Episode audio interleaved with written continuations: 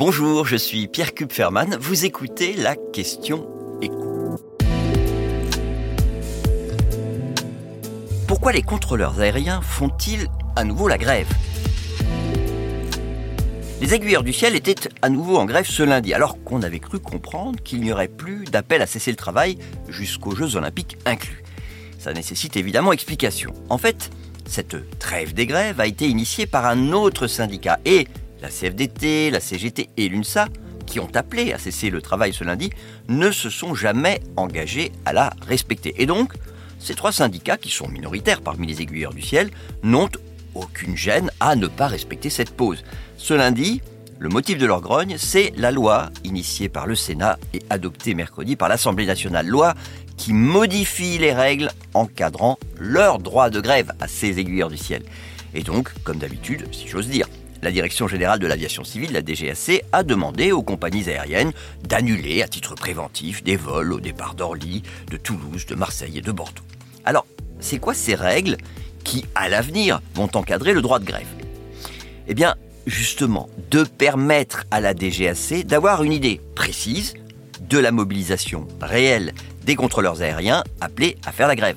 Ceux qui ont prévu de ne pas travailler vont devoir se déclarer grévistes 48 heures à l'avance, comme c'est le cas pour les pilotes, les stewards, les hôtesses, mais aussi pour les cheminots.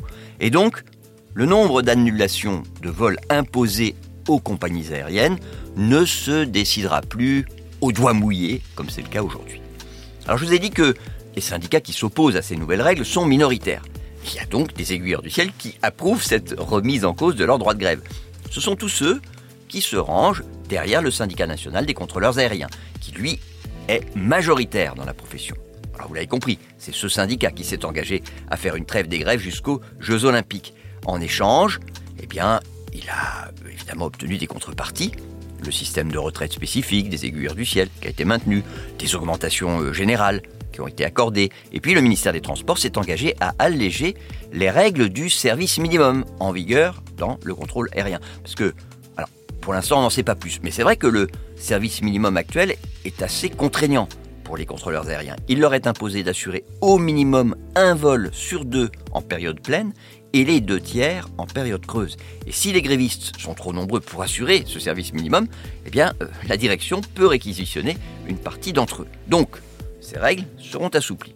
Ça veut dire quand même que les annulations de vols liées aux grèves du contrôle aérien devraient être à l'avenir moins nombreuses et surtout moins systématiques, sachant que les aiguilleurs du ciel français sont sans aucun doute euh, champions d'Europe en matière de grève et peut-être même champions du monde. Vous venez d'écouter la question écho, le podcast quotidien pour répondre à toutes les questions que vous vous posez sur euh, l'actualité économique. Abonnez-vous sur votre plateforme préférée pour ne rien manquer et pourquoi pas nous laisser une note ou un commentaire. À bientôt.